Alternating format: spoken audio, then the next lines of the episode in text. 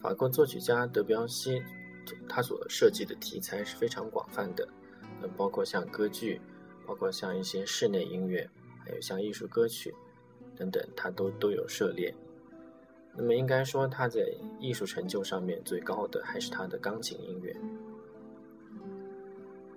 这些作品除了用钢琴演奏之外，那么还有很多机会可以从其他的乐器，比如说像小提琴、大提琴，还有像吉他。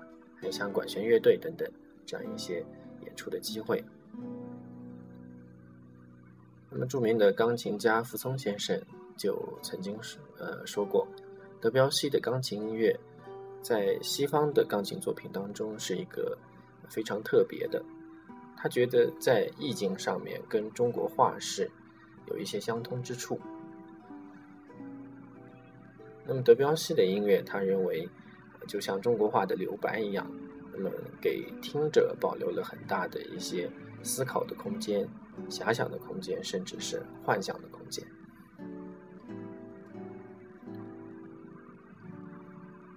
通常在其他乐器上演奏德彪西钢琴作品的一些改编曲，也丝毫不会减损它的美感。在前面，呃。播放过由管弦乐队演奏的德彪西小组曲里面的第一首，在小船上。下面将要播放的是由吉他改编的版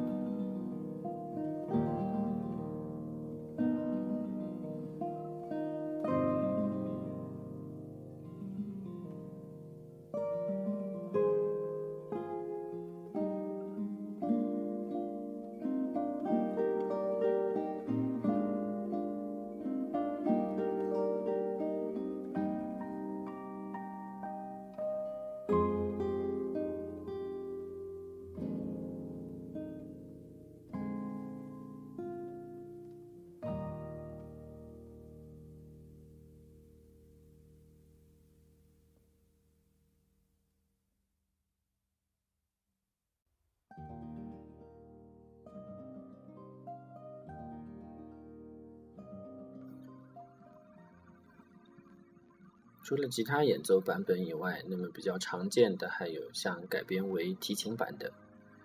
下面将要播放的是由美国小提琴家伊扎克·帕尔曼演奏的。伊扎克·帕尔曼，一九四五年他出生于以色列，那么后来在一九五八年的时候，呃，参加了美国的一个沙利文表演节的演出。最后移居美国，进入了茱莉亚音乐学院。那么他在美国期间，主要的教师是加拉米安以及迪雷。按照有的书上的说法，那么他是加拉米安四个最为出色的弟子之一。